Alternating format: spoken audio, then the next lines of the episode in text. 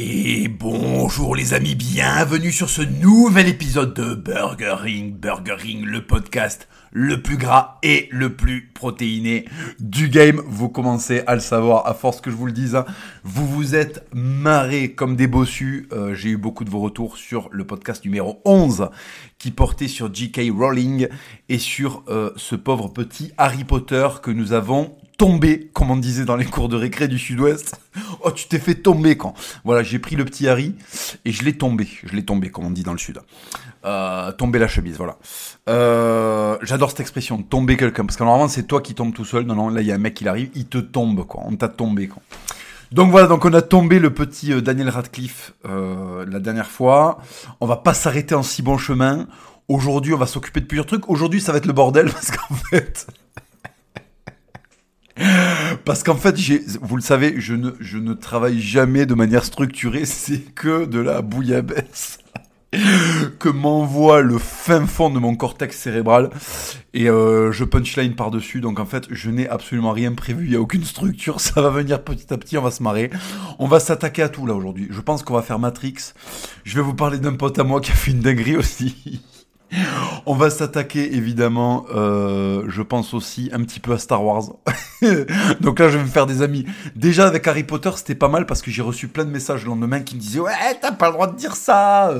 Voilà, des gens qui avaient grandi avec Harry Potter et je comprends que ça euh, les fatigue qu'on s'en prenne à leur héros, à Harry. Euh, voilà, donc, donc j'ai eu des petits messages, mais l'extrême majorité, hein, de l'ordre de 99% ou 98%, c'était euh, vos messages de, contentement euh, et c'est surtout l'épisode sur les gobelins qui vous a fait marrer. Donc voilà, bon bref, allez, on va, on va essayer de, faire une intro pas trop trop longue. Euh, aujourd'hui, j'enregistre ce podcast un petit peu tard pour ceux qui vont l'écouter ce dimanche, ce dimanche 4 juin, parce que en fait j'ai un texte à rendre pour la Furia, je suis très en retard j'ai beaucoup de boulot. Il y a eu l'affaire médiatique de Montjoie qui a explosé euh, hier, donc euh, c'est pareil, je devais être présent sur les réseaux. Euh, résultat, j'ai pris un petit peu de retard, donc ne vous affolez pas si ce podcast arrive un petit peu tard. Une fois n'est pas coutume. en général, je vous les poste le samedi soir. Là, vous l'aurez dimanche dans l'après-midi. Pas d'inquiétude, les amis. Bref, aujourd'hui, donc, je vous disais, on va, on va parler de plusieurs trucs. Alors déjà, il y a un pote qui m'a appelé. Putain, ça faut que je vous le raconte parce que le mec est incroyable. Alors, il faut que je vous décrive ce pote. Bon, déjà, le mec est né à Paris. Euh, voilà. Il est né à Paris, c'est un mec qui adore Paris, il vit à Toulouse. Voilà, mais il adore Paris. Il fait, euh, je sais pas, il doit faire un mètre, euh, je sais pas s'il atteint un mètre 70. Donc vous savez, c'est les petits, euh, les petits actifs là. Les petits qui ont, euh, voilà, qui sont toujours en action. Euh, je vais pas dire son prénom, évidemment. Il est, euh, il est, alors il a fait que des métiers, pratiquement que des métiers de fils de pute, c'est-à-dire soit agent immobilier, soit euh, là en ce moment il vend euh, des meubles design italien dans des salons. Donc je vous raconte pas euh, l'artiste que c'est, hein, voilà. Il est euh, breton, c'est-à-dire qu'en fait là. on rajoute, on rajoute du pédigré au personnage. Ça ne s'arrête pas. Et quand il vient chez moi, voilà, je vous donne des détails comme ça, c'est pour que vous fassiez une idée un petit peu disparate. Euh, quand il vient chez moi, le premier truc qu'il fait, c'est ouvrir le frigo et regarder ce qu'il y a dedans. Donc c'est très énervant. Euh, il m'agace autant que je l'aime. Il m'agace quand même beaucoup, mais je, je l'aime évidemment beaucoup aussi pour d'autres raisons. Il a ses bons côtés évidemment. Il a fait des gosses à ne plus en pouvoir, ce qui est très très bien. Il a fait plein d'enfants. Euh, il fait plein d'enfants. Il... il vit au-dessus de ses moyens. Enfin, voyez le, voyez le genre de, de personnage que c'est, quoi. Voilà. Il poutre sa gonzesse. Il fait 20 gosses. Et après, une fois que c'est fait, il se demande comment il va faire pour boucler la fin du mois. Donc il est génial, il est proprement génial. Il s'en branle d'à peu près tout, les conséquences n'existent pas. Euh, c'est un peu comme si c'était un cocaïnomane mais qui consomme pas de coke. Euh, il aime la musique électronique, évidemment. Quand il écoute de la musique électronique, il prend des pastilles. Enfin, vous, voyez un peu le genre d'enculé que c'est. Voilà, c'est un énorme loustique. Je le supporte difficilement. À certains moments, j'ai vraiment envie de lui mettre des gauches-droites. Hein. Et à d'autres moments, je le trouve génial parce qu'il est dans un état de décomplexion et, euh, et de non-inquiétude vis-à-vis de la vie qui me, qui, me, qui me fascine quand même. Je vous le cache pas. Et alors donc là, je vous ai planté un petit peu le personnage. Vous voyez le genre que c'est. Euh, extrêmement sans gêne. Euh, il présente bien. Euh, Il est très drôle en fait. Quand il est pas énervant, il est très drôle. Donc en fait là, il a fait un truc qui me fascine. je vous explique un truc. Donc il doit se déplacer pour son métier à, dans toute la France. Donc il va faire des salons pour exposer ses meubles et essayer de les vendre à des boomers. Bref. Et donc il est, euh, il a une bagnole, il a une, euh, il conduit une Volvo break. Putain. Mais en fait, quand je le décris, je me demande pourquoi c'est mon pote, mais il a ses côtés géniaux. Il est très cinéphile, euh, il est très intelligent aussi, euh, il est très drôle, enfin voilà, bon bref. Mais il a des côtés fils de putesque absolument ahurissants, bref, bref. Donc il conduit une Volvo, une Volvo break. et il va, il, supporte le PSG, il supporte le PSG et il vit à Toulouse. Il arrête pas de me dire que Paris c'est génial, mais va vivre dans Paris, pauvre enculé, va vivre dans Paris si Paris c'est autant génial. Bref, et donc du coup, il se balade avec sa Volvo, il va faire des, des, des, des espèces de salons pour vendre ses meubles, et faire des petits pitchs commerciaux. Euh, alors c'est un peu Jason, le fils de pute de commercial des années 90, hein, dans le film américain, c'est quand même un peu ça. Et donc, euh, donc l'autre jour, eh ben en fait, euh, son Airbnb a été annulé. Il m'a raconté que son Airbnb avait été annulé. et écoutez ce que cet énorme porc a fait. Il a fait un truc d'énorme français, parce qu'en fait. le côté sans gêne comme ça, fourberie de scapin, c'est quand même très très français. C'est un énorme truc de mec qui ne connaît pas la, hum, la culpabilité, en fait. C'est-à-dire que normalement, plus tu te rapproches de la Méditerranée, plus tu as une forme de culpabilité. Le français, quand il est... Euh, le celte, en fait, ça, il y a le côté gaulois qui pète à table, si vous voulez. Euh, le mec n'est pas euh, n'est pas sujet à ça. Il n'est pas sujet à la honte, au doute. Euh, il n'y a pas de Attendez, je, vais vous décrire le truc parce qu'en fait là je suis en train de rigoler parce que moi je connais l'affaire, mais vous vous la connaissez toujours pas, donc je vais vous décrire exactement ce qui s'est passé. Son Airbnb a été annulé et vous savez ce qu'il a fait ce champion du monde? Sachant qu'il a deux enfants en bas âge. Il a deux enfants en bas âge. Euh, parce qu'il nique toute la journée. Il nique toute la journée, donc du coup il fait des gosses sans arrêt et il a des enfants en bas âge. Donc là, il est en déplacement à Paris, son Airbnb est annulé. Qui est-ce qu'il contacte pour aller dormir sur place à Paris au lieu de prendre un hôtel? Parce qu'il veut pas lâcher 50 balles pour un hôtel, il appelle son ex. il appelle son ex. Son ex qui est remarié, enfin qui est re en couple et qui est enceinte, d'accord? Donc il appelle son ex qui est enceinte et qui est avec un nouveau gars. Ok? Et il lui dit Est-ce que je peux venir dormir à la maison? Tout ça pour pas lâcher 50 euros parce que c'est un énorme rat. C'est un énorme rat. Donc, il veut pas lâcher 50 balles, donc il appelle son ex. Pendant que sa gonzesse garde ses deux enfants en bas âge à Toulouse. Je sais pas si vous voyez le niveau de décomplexion de l'artiste. Donc, le mec, il me raconte ça, et pour lui, il y avait aucun problème. Je lui dis, mais attends, frérot, mais t'es un énorme cochon, en fait. Mais en fait, oh, euh, baisse ton pantalon et fais attention parce qu'il y a une queue en tire-bouchon qui va dépasser ton slip. C'est incroyable. C'est-à-dire que t'as deux enfants en bas âge à la maison à Toulouse, euh, tu peux pas dormir, tu veux pas lâcher 50 balles parce qu'en fait finalement t'es un énorme communiste mental euh, et en fait tu veux pas euh, lâcher 50 euros pour aller dormir parce que pour toi dormir ça doit pas être payant parce que t'es un énorme mec de festival. Donc qu'est-ce qu'il fait? Il va chez son ex qui est enceinte. Et là où c'est génial, là où je crois que vraiment on rentre dans une nouvelle phase pour l'homme, c'est que le mec, le cuck, le cuck qui est avec son ex, qui est enceinte de ce cuck, a accepté que le mec vienne dormir chez eux alors que sa meuf est enceinte et que c'est son ex. C'est-à-dire qu'en fait, je vous explique la situation. Il y a un mec qui a dit à sa gonzesse, enfin qui a permis à un ex de sa gonzesse de venir dormir à la maison. Mais Loulou, Loulou, euh, ta gonzesse, il l'a niqué. Voilà. Euh, je suis désolé d'être grossier, hein. je suis désolé d'être grossier. Ce podcast va être grossier. Il va même être vulgaire. En général, je suis grossier. je ne suis pas, j'évite d'être vulgaire. Là, je vais être vulgaire. Parce qu'en fait, la situation que je vais vous exposer est très très vulgaire. Il faut que je vous parle de ça. Euh, baiser, si vous voulez, c'est pas comme dans les films américains où les gens se prennent dans les bras, les, les vêtements s'enlèvent avec grâce.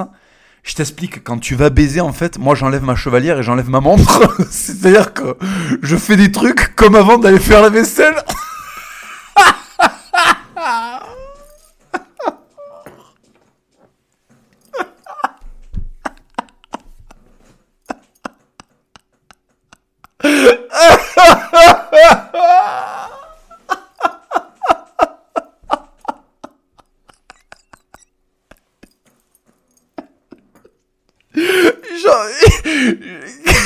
je dois faire des travaux.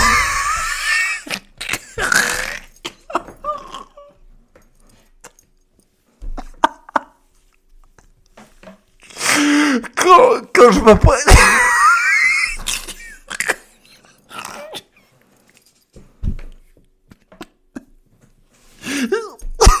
quand, quand, quand je m'apprête à faire des travaux.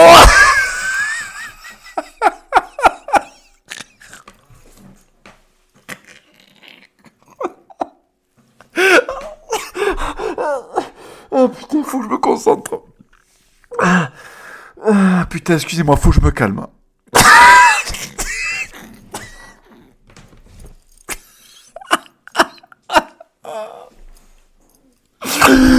Moi, quand je m'apprête à faire l'amour, je vais essayer d'être correct. J'enlève ma chevalière.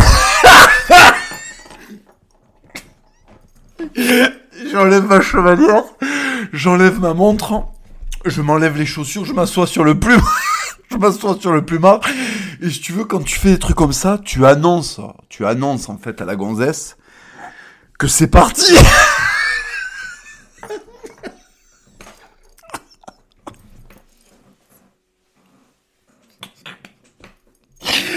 quand elle voit un mec enlever sa chevalière dans un coin du plumard, enlever ses chaussures, et, tu t'enlèves les chaussettes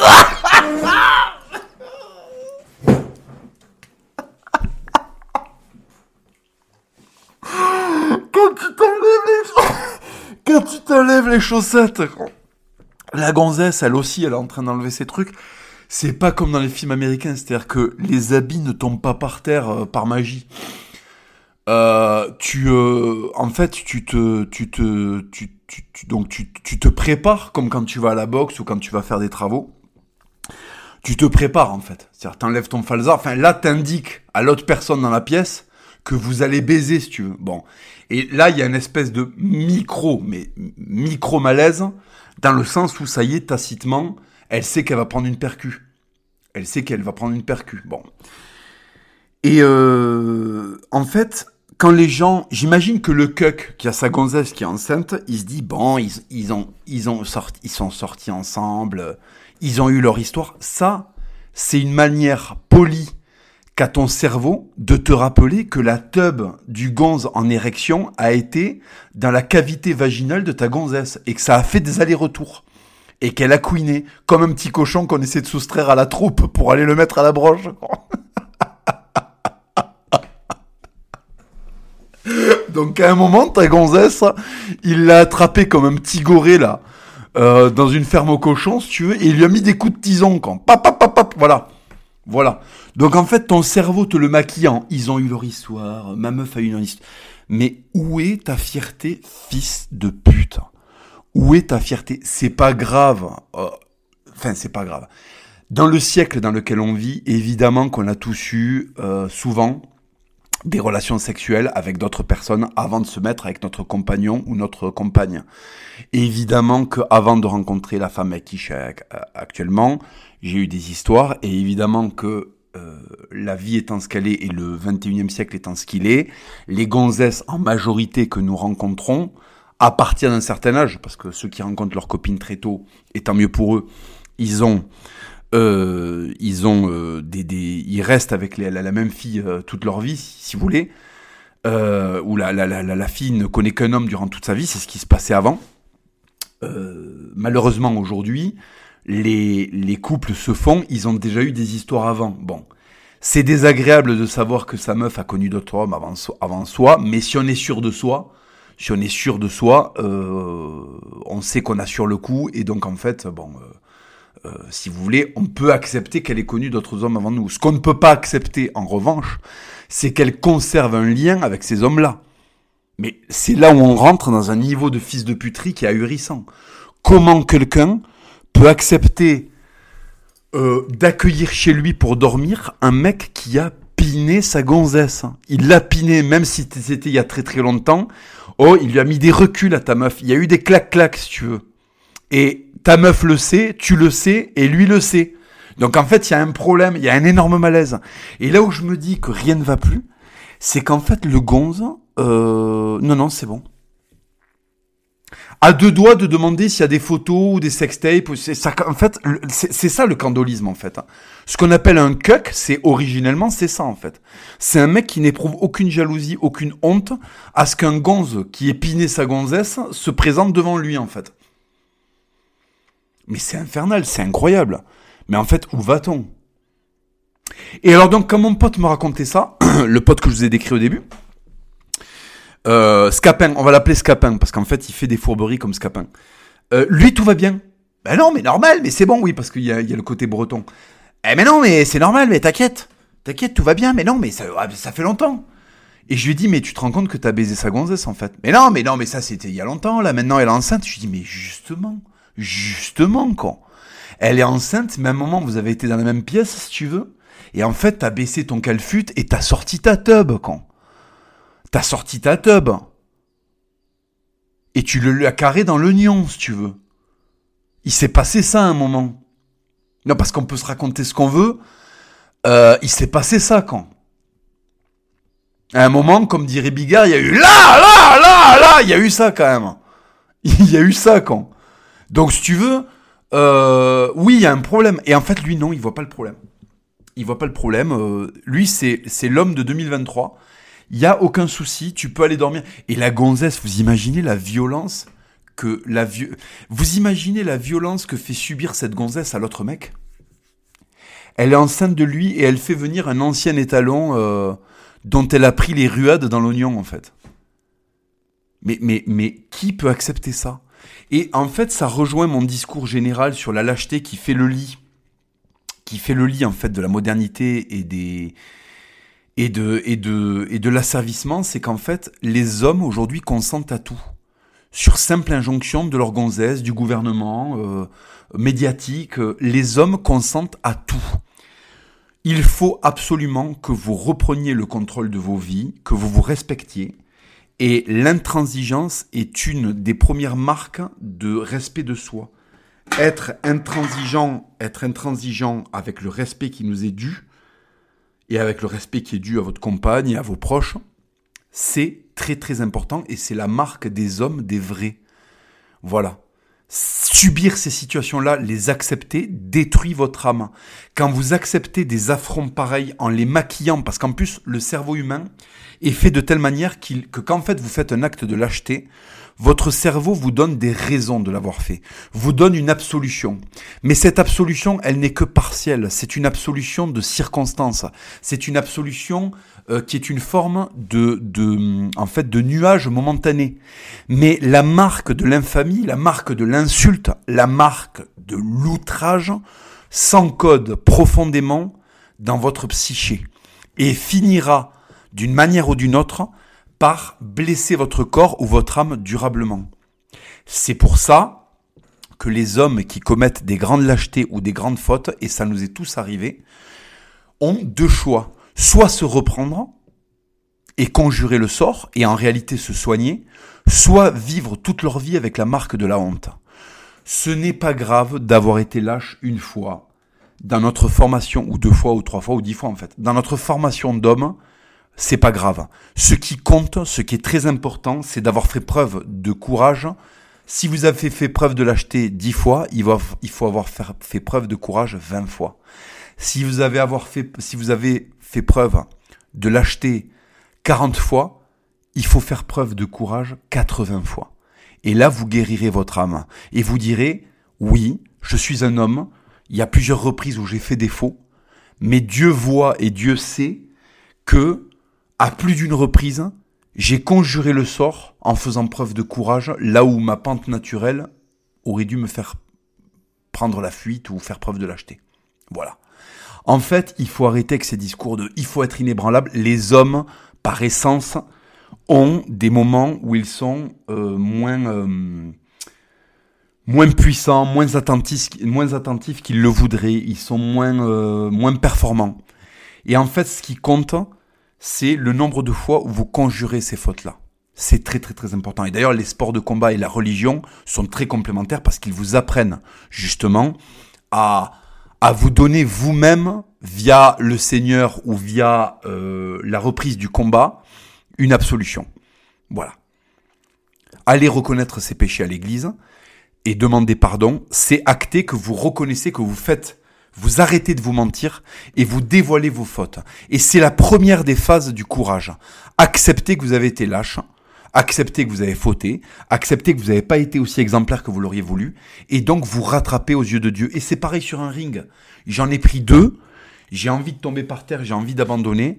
Il faut que je me force à reprendre le combat et à reprendre le dessus. Et même si je perds, hein, ça peut arriver, j'aurais montré ma combativité et j'aurais gagné le respect du public et de l'adversaire. Et, bien évidemment, j'aurais regagné mon respect pour moi. Et c'est ça qui est important. L'estime de soi est très importante, mais elle ne doit pas découler euh, d'une estime de soi qui ne repose sur rien. Elle doit découler, cette estime de soi, des actes nobles que vous avez enchaînés pour conjurer les actes un peu moins nobles que vous avez faits. Et vous allez voir que plus vous faites cet exercice, plus, moins vous faites d'actes euh, mauvais, parce qu'en fait, vous en avez marre de devoir vous rattraper derrière.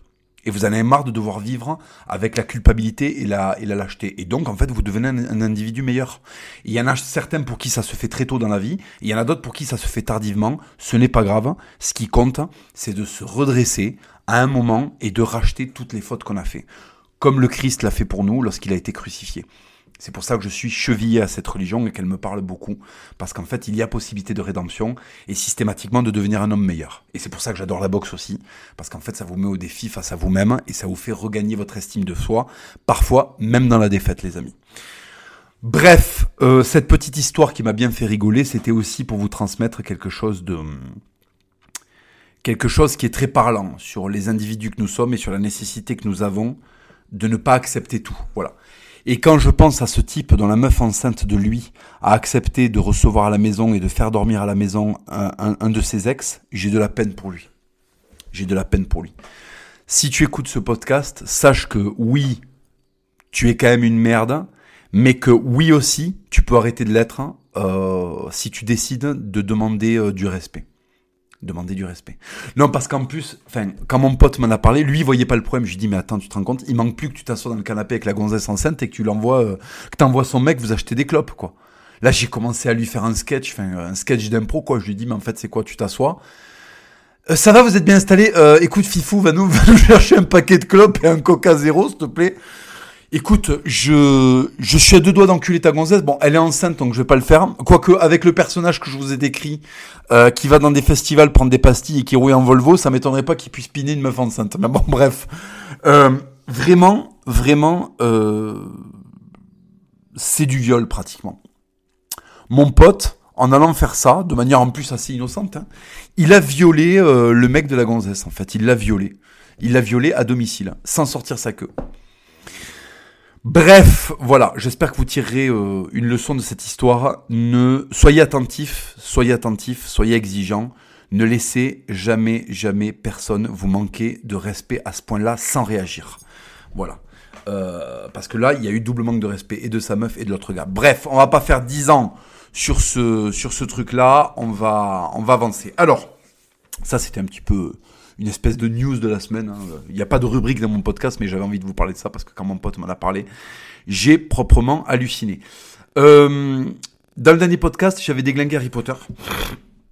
Et en fait, je vais déglinguer. Alors, je vais, je vais être très rapide parce que je me souviens plus des Matrix.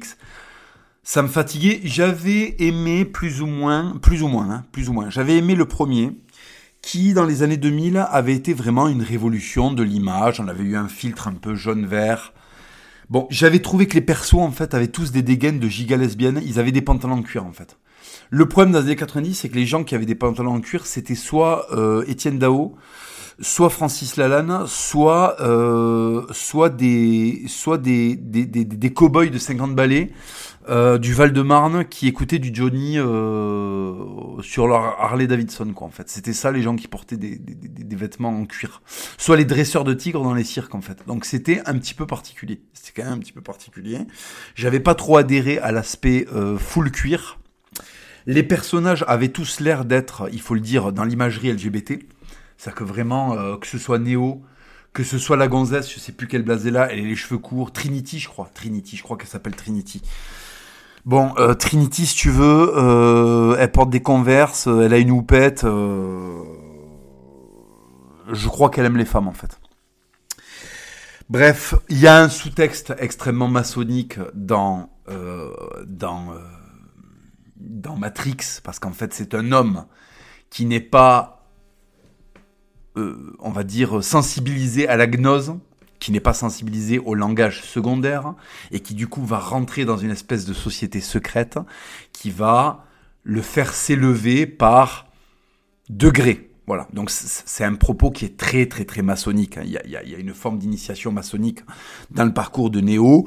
Il n'empêche qu'il est assez intéressant de voir qu'il y a une espèce de matrice, que la vie normale serait quelque chose de serait quelque chose de peu satisfaisant et qu'il y aurait une vérité, un fonctionnement derrière cette, cette réalité. Alors c'est très drôle parce que Matrix, en fait, dénonce finalement la vie de Golem, parce que c'est ça Matrix. Matrix euh, dit au Golem, putain, euh, vous vous satisfaisez de choses qui sont en fait des mirages, et vous passez à côté du vrai sens de la vie. Euh, bon, et en fait, euh, c'est un film à golem. C'est-à-dire qu'ils vont voir le film, ils vont faire Ah putain, génial, il y a une réalité secondaire.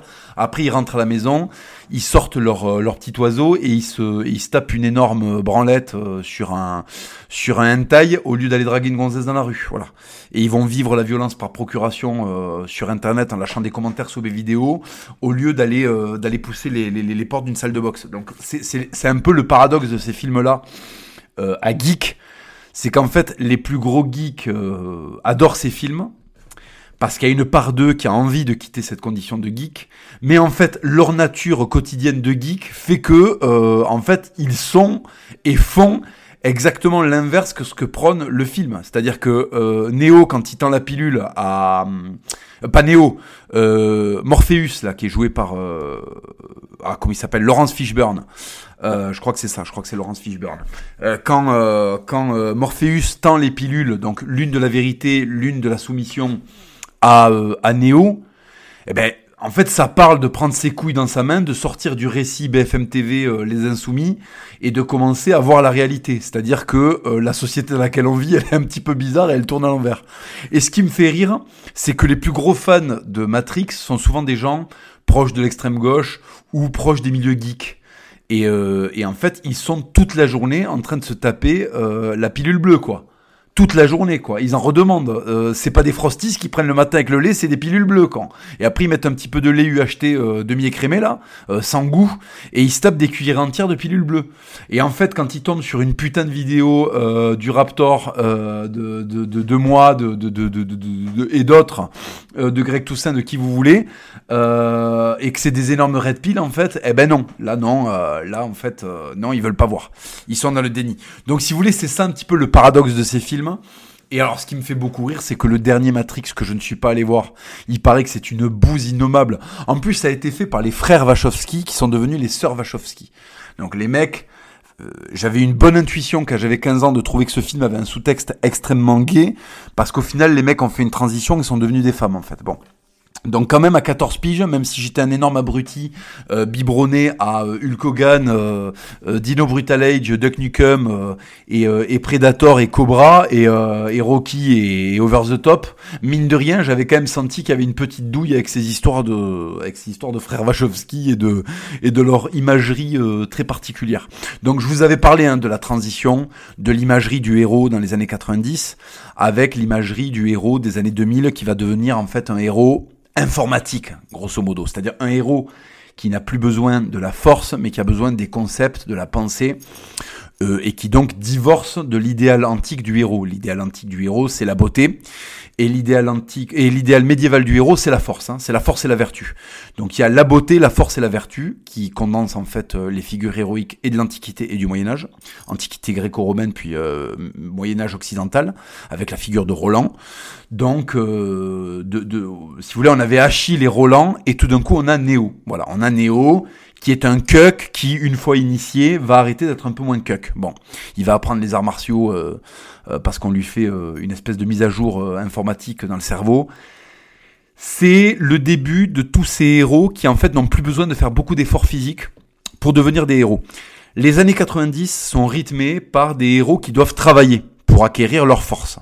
Je reviendrai pas sur Rocky, je reviendrai pas sur même dans les années 70, ça commence avec euh, avec euh, Star Wars, puisque même si je n'aime pas trop Star Wars, euh, dans les premiers épisodes de Star Wars, il y a un potentiel chez Luke Skywalker, mais il doit le travailler. Et il souffre, il se fait maltraiter, il se fait mal parler. Et c'est le cas de beaucoup de héros. C'est le cas de Stallone dans Over the Top, qui doit toujours travailler plus pour euh, claquer des bras de fer. En fait, et pareil pour Schwarzenegger dans Predator, qui perd tous ses potes, qui souffre et qui finalement obtient sa rédemption par le combat primitif contre la bête à la fin. C'était ça, en fait. Le héros, c'est grosso modo, hein, c'est Orphée, quoi. C'est traverser les enfers pour retrouver la lumière. Voilà. Euh, c'est euh, Jésus-Christ aussi, c'est-à-dire euh, subir toutes les violences, toutes les vexations, tous les mensonges du monde pour pour finir par être pour finir par être sanctifié et, et rejoindre les cieux. Voilà. tout d'un coup, les héros, à partir du début des années 2000, n'ont plus besoin de faire beaucoup d'efforts. C'est-à-dire que leur, euh, leur talent va leur être donné très très facilement, ou ils vont l'avoir parce qu'ils étaient déjà prédestinés à l'avoir, mais sans effort. Je pense par exemple aux héros Marvel, qui sont en fait euh, des élus, quoi. C'est-à-dire que Captain America, on lui met un coup de seringue, il devient Captain America. Euh, Hulk, ben en fait, euh, il fait une manipulation chimique, il devient Hulk. Thor, c'est un dieu, donc en fait, par essence, il est surpuissant. On est très très loin de ces héros qui était en réalité, euh, alors vous me direz, dans les années euh, Captain America existait déjà dans les années 50, mais justement, dans les années 50, l'Amérique était toute puissante, c'était son apogée, et donc du coup, elle avait, euh, enfin, sa première apogée, son premier cercle, euh, son premier cycle euh, doré, c'est le Hollywood aussi des années 50-60. On a, si vous voulez, bah, c'est l'époque de John Wayne, on a une Amérique qui a besoin de figures héroïques qui sont puissantes par elles-mêmes, et c'est pas anodin si ça ressort à un moment, et c'est parce que c'était le début de la guerre froide à ce moment-là, et c'est pas anodin si ça ressort au moment où l'Amérique est en train un petit peu de perdre sa superpuissance, elle a besoin de modèles qui sont puissants par eux-mêmes, par essence, comme si c'était une destinée, puisque ce sont des miroirs de l'Amérique, l'Amérique doit être puissante par destinée et non pas euh, grâce à son travail, euh, ce qui est plutôt une vision euh, en fait des années 90 de monter en puissance. Donc là, vous avez, vous avez la nécessité de montrer des héros, de donner des héros qui sont finalement, dont le, pouvoir est accessible. C'est-à-dire qu'avant, quand vous aviez des héros, ils étaient, ils avaient, en fait, ils avaient un tel boulot, c'était tellement dur pour eux que petit vous disiez jamais je pourrais atteindre ça, mais c'était un idéal. Et c'est pour ça que ça se raccrochait à la, à la figure du héros antique et médiéval. Or aujourd'hui, ben, si t'étais à la place de Captain America et que c'est toi qui prends la seringue, tu peux devenir Captain America. Si c'est toi qui es à la place de Hulk, si c'est toi qui es à la place, par exemple, de... Si c'est toi qui es à la place de Thor, eh ben, tu vas pouvoir soulever euh, le marteau... Euh... euh je sais plus comment il s'appelle le marteau, euh, Mjolnir Non, c'est pas ça. Je, je sais plus comment il s'appelle. Bref. Et donc, donc, si vous voulez, on a euh, le, la prélogie Star Wars dans les années 90, euh, dans les oui début, fin des années 90, début des années 2000 qui arrive, et c'est pareil. La Force, qui était quelque chose de mystique, est remplacée par les midi-chloriens. Donc tout d'un coup, on est un bon Jedi parce qu'on a un gros taux de midi-chloriens dans le sang, ce qui a complètement tué la mystique de Star Wars. Et, et, en fait, bon ben voilà, ben en fait les gamins deviennent des Jedi parce que ils ont des prédispositions énormes. C'est plus juste des prédispositions ou des talents euh, euh qui demandent d'être affinés, c'est vraiment une autoroute vers euh, vers le succès. Et d'ailleurs, ça se voit puisque le gamin Anakin Skywalker, qui est montré jeune, et eh ben là, tout d'un coup, il gagne des courses de pod sans trop forcer. Et c'est un enfant. C'est un enfant. Donc au final, il a en lui quelque chose qui va le faire devenir très fort sans qu'il ait besoin de beaucoup travailler. Et ça, ça va s'accélérer ensuite euh, dans les années 2010 avec euh, la sortie de, de, de, du dernier cycle Star Wars qui est une merde incommensurable où tout d'un coup les méchants sont des cucks, les héros le sont euh, très facilement, c'est-à-dire que l'autre là, je sais même plus comment ça s'appelle. Alors là, les, les noms, je me rappelle plus. Euh, la gonzesse là, je sais plus comment elle s'appelle. Euh, la gonzesse devient Jedi en un claquement de doigts en fait. Elle a même pas besoin de s'entraîner, elle a même pas besoin d'aller faire du kendo euh, avec des geeks à queue de cheval dans un gymnase du 94. Elle est, elle est Jedi immédiatement en fait. Voilà. T'as des samouraïs japonais qui ont mis 150 ans, qui ont mis 1500 ans à, à affiner l'art du combat. Elle, elle en 5 minutes, ça devient, ça devient une boss qui explose des mecs qui manipulent le sabre laser depuis des décennies. C'est absolument ridicule. Et en fait, c'est parce que le goût de l'effort Euh, et la cuquerie a gagné énormément de place au sein des populations en fait occidentales modernes. Donc du coup, on sert des héros aux geeks qui confortent les geeks dans leur vie de merde et qui leur disent non non t'as pas besoin de forcer tu peux continuer à branler quatre fois par jour à être un lâche à être quintuple fois dosed et euh, et, euh, et tu auras quand même euh, si on te met la seringue magique tu auras quand même les pouvoirs de tu pourras devenir Captain America ou tu pourras te servir d'un sabre laser sans forcer juste parce que toi t'es quelqu'un de spécial voilà et en même temps, on leur dit qu'ils sont spéciaux parce qu'en en fait, ils ont une transidentité et compagnie. Vous connaissez tout ce cirque. Donc, ce que je veux vous dire, c'est que euh, et c'est pour ça que le cinéma est devenu de moins en moins stimulant, c'est qu'en fait, euh, comme on est dans une époque de paresse et de confort, on n'a plus envie de vendre des modèles difficiles aux gens. On veut vendre des modèles de confort, on veut vendre des modèles qui expliquent aux gens que il n'y a pas énormément besoin de forcer, euh, rester des larves, tout ira bien, tout ira bien. Et ça, c'est vraiment quelque chose qui a été initié dans Matrix de manière très hum, douce et qui explose avec la dernière trilogie Star Wars. Donc vous voyez, en 20 ans, on a complètement muté la figure du héros. On a complètement muté la figure du héros. Et ça, c'est euh, quelque chose qui fait qu'il y a beaucoup d'entre vous qui ne sont plus euh, exaltés au cinéma. Et c'est pareil pour les meufs, en fait. C'est pareil pour les meufs. Je m'en suis aperçu parce que quand vous regardez des films avec des vieux acteurs qui pèsent dedans, style Clint Eastwood, style euh, Kurt Russell et tout, les meufs ils sont sensibles, elles trouvent qu'ils ont une masculinité élégante. C'est pas forcément, par, exemple Clint Eastwood et Kurt Russell, c'est pas des montagnes de muscles, mais c'est des mecs qui amènent une espèce de sérénité, de puissance, de force, de masculinité qui plaît aux femmes, qui plaît aux femmes. En fait, ça leur plaît de voir des gonzesses, euh, des, des, des, des mecs euh, qui, euh, qui ont une espèce de force calme et qui sont vraiment des héros. Et de pas voir des héros hystériques, adolescents, qui font des blagues à 10 balles. Enfin, là, je, je, je, je suis tombé sur, euh, sur Shazam, mais c'est une catastrophe, quoi. Le héros est une gigantesque folle, quoi.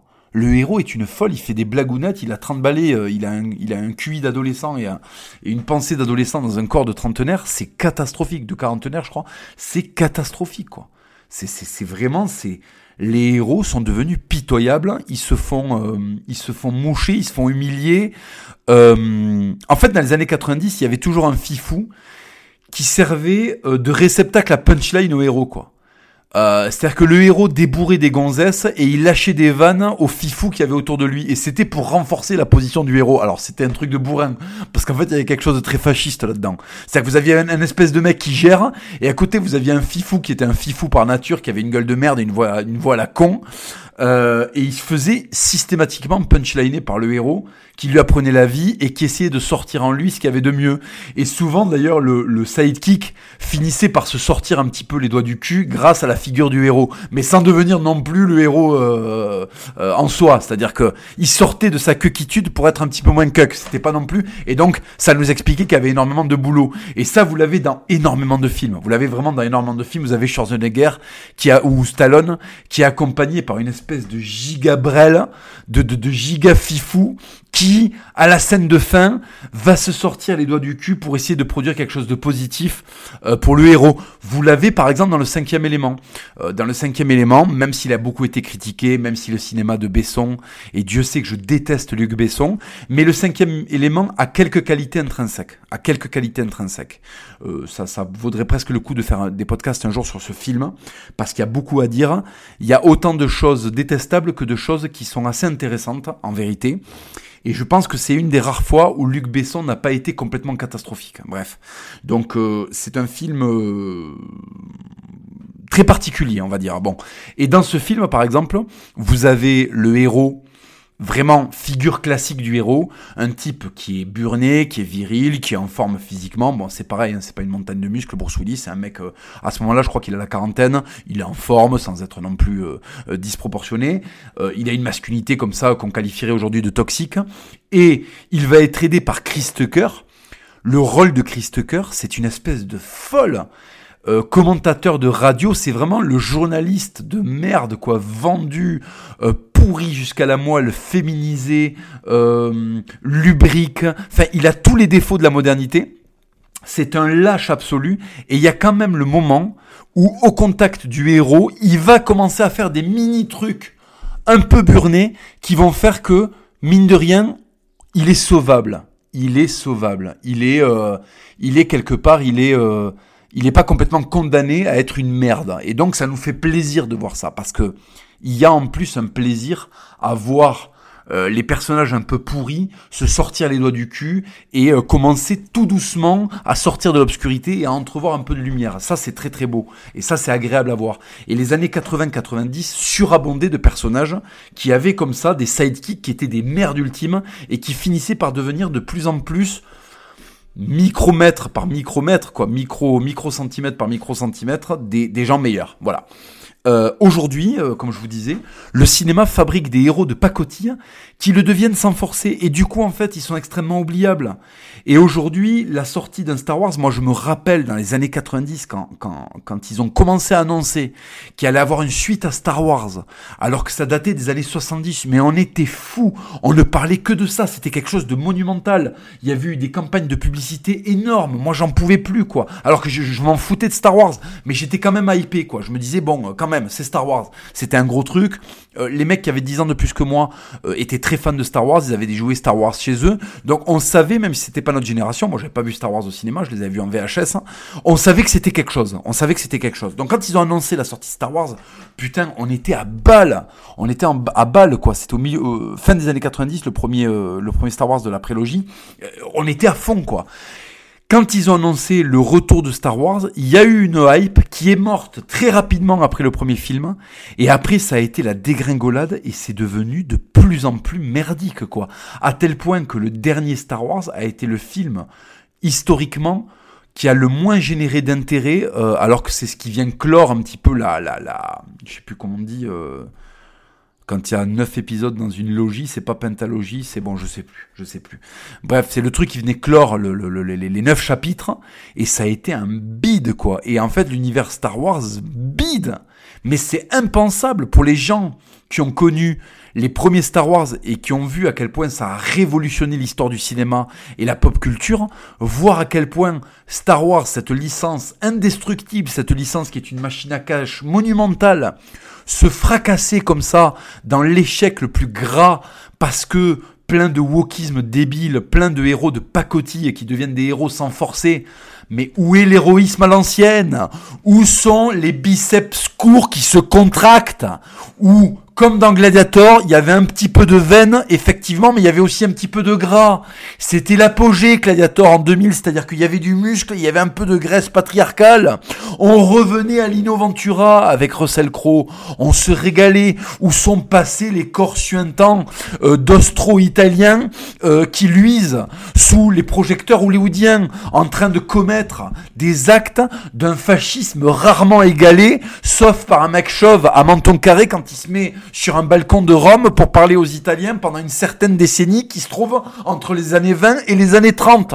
D'accord euh, Comment ça se fait que euh, les héros euh, de, de, de, de, de Star Wars ont des têtes à tendre des sopalins à des gonzes euh, qui faisaient des, les vraies scènes d'action dans les années 90. Si vous voulez, ils ont pris les gonzes qui normalement sont des assistants dans les années 90, des assistants de production, et tout d'un coup, tout d'un coup, ils les mettent devant la caméra.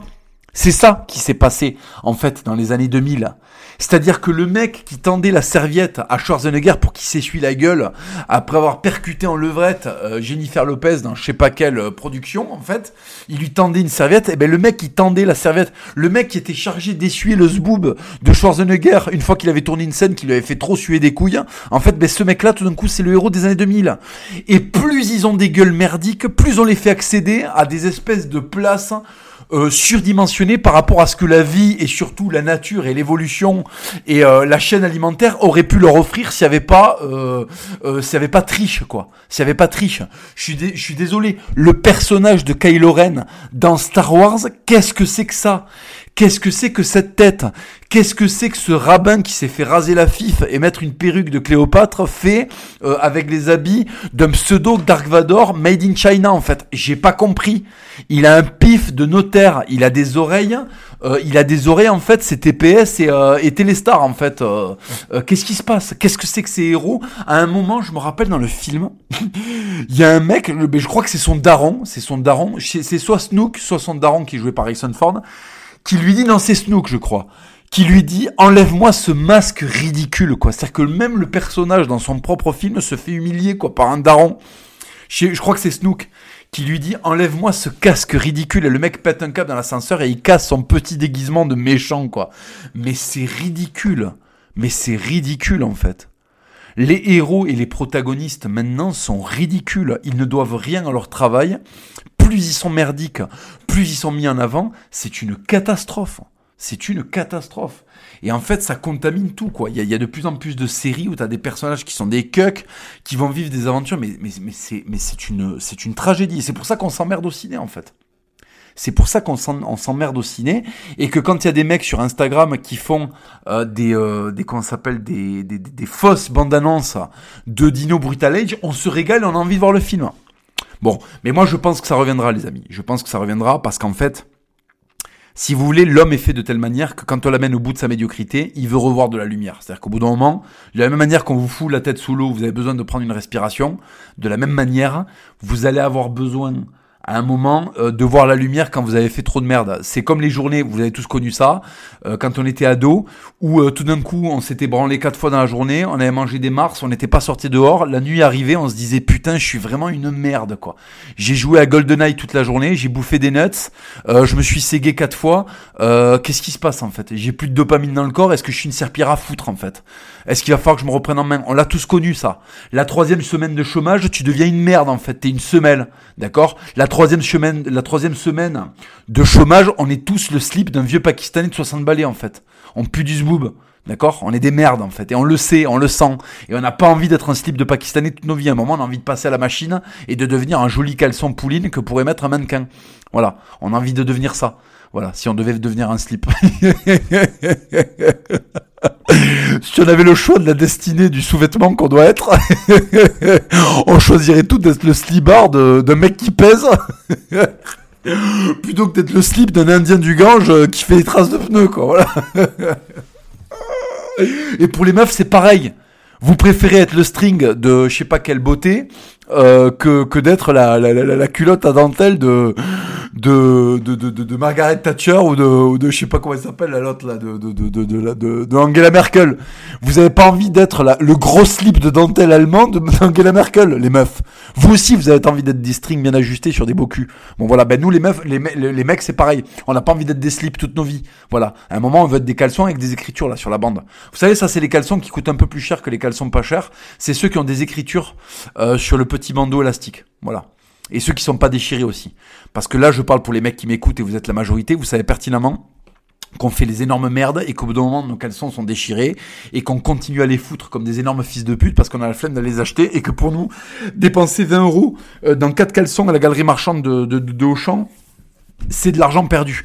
Non les gars, c'est pas de l'argent perdu, arrêtez de déconner, respectez-vous, mettez des caleçons qui sont pas troués. Bref. Euh, je sais pas pourquoi j'en suis venu à parler de caleçon, mais bon, bref. Les héros modernes sont des énormes slips de fils de pute à XS, en fait. Voilà, c'est ça que je voulais dire. Alors peut-être qu'ils n'ont pas forcément des traces de pneus, mais ils sont, euh, c'est des slips XS. Voilà. Arrêtez de regarder des films où les héros sont des slips XS. Regardez les films où euh, les mecs sont des slips kangourous, slips français. Vous vous rappelez du slip kangourou là à filin? Euh, Il y avait une poche pour mettre des trucs devant la tub, s'il te plaît, quand. Donc en fait, ça oui, ça oui. Le slip français, le caleçon américain à la limite, mais certainement pas euh, le, le, le, le, slip là qui remonte les burnes pour... Euh, je sais pas si vous avez entendu parler de ça aussi là. Ils font des slips maintenant pour que vos couilles soient... Hum, soient euh, enfin, en fait, c'est un des slips qui font de la contraception. Voilà, ça vous comprime les testicules et je sais plus quoi. Bon bref, c'est de la merde. Voilà les amis, voilà ce que j'avais à dire. Nous arrivons doucement à la fin de ce podcast. N'hésitez pas, s'il vous plaît, à le noter et à le partager. Euh, mettez les 5 étoiles.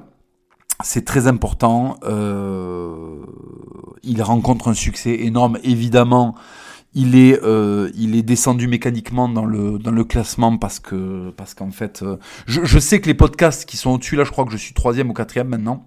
Euh, je sais que les podcasts qui sont en dessus bident. Hein. Je, je, je, le sais pertinemment. Il y a un truc qui colle pas au niveau des likes. Il y a un truc qui colle pas au niveau de l'exposition. Donc, c'est, c'est tout simplement, et c'est pareil pour le podcast du Raptor que je vous conseille bien évidemment d'aller écouter. Je les écoute moi-même et d'aller, d'aller noter favorablement. Euh, faites en sorte de faire bugger l'algorithme. Euh, essayer de, de promouvoir le, le, le, le travail de, de, de, gens qui, qui le méritent. Voilà les amis. Voilà. Euh, écoutez, je vous dis à la prochaine, à dimanche prochain. J'espère que ce podcast vous a régalé. Si vous avez des enfants, exposez-les évidemment à des histoires avec des héros qui ont du mérite, à des héros qui se battent pour devenir des héros. Ne les exposez pas, ou le moins possible en tout cas, à des films où les héros sont des héros euh, par, euh, par un coup du sort. C'est important pour leur formation intellectuelle qu'ils comprennent que la gloire et la force s'obtiennent par le travail, les amis, par le travail, l'effort et le sacrifice. Voilà. Si vous voulez soutenir mon travail, si vous voulez me permettre de faire plus de podcasts, bon, de toute façon, je les ferai les podcasts parce que ça me coûte pas grand chose, mais si vous voulez que je fasse plus de vidéos, c'est important de me soutenir. Vous êtes des millions, je dis bien des millions à écouter euh, le, podcast et euh, vous n'êtes pas des millions à, euh, à contribuer à me faire vivre. Euh, bon, bien sûr, évidemment, on ne peut pas avoir 100% euh, de gens qui contribuent, c'est évident. Je vous demande, s'il vous plaît, ceux qui apprécient mes podcasts, de vous rendre sur les éditions Magnus et de vous procurer mes œuvres. C'est ce qui me fait vivre, c'est ce qui me permet de continuer mes vidéos, notamment sur l'affaire Monjoie, c'est ce qui me permet de lutter, c'est ce qui me permet de continuer, ce qui me permet de continuer à exister sur Internet. Je vous demande de faire ce petit effort. Je vous offre des podcasts toutes les semaines. Vous vous marrez. Si vous avez envie de me rétribuer euh, pour ça, si vous avez envie d'être équitable avec moi, vous vous rendez sur euh, le site des éditions Magnus, vous vous procurez une de mes BD ou une de mes, un de mes bouquins et euh, ce sera largement suffisant pour une année. Si chacun le faisait chaque année, ça serait génial. Euh, c'est largement suffisant. Voilà. Donc je vous remercie et ceux qui ont fait l'effort, sachez que vous êtes ce que j'ai de plus précieux. Vous me faites vivre, ceux qui ont fait l'effort et qui me font l'honneur de me lire et de contribuer à ce que je continue à, à, à, produire des vidéos, des podcasts. Sachez que je vous remercie, je ne vous le dis pas assez. Vous êtes le, joyau de cette communauté, vous jouez le jeu, vous êtes des gens équitables, euh, vous êtes des gens responsabilisés et, euh, et, vous me faites vous me faites un honneur quand vous me rendez euh, quand, vous me rendez un petit peu grâce en, en, achetant mes livres de mon travail. Voilà les amis. Merci à tous et je vous dis évidemment à la semaine prochaine en vous souhaitant un bon week-end.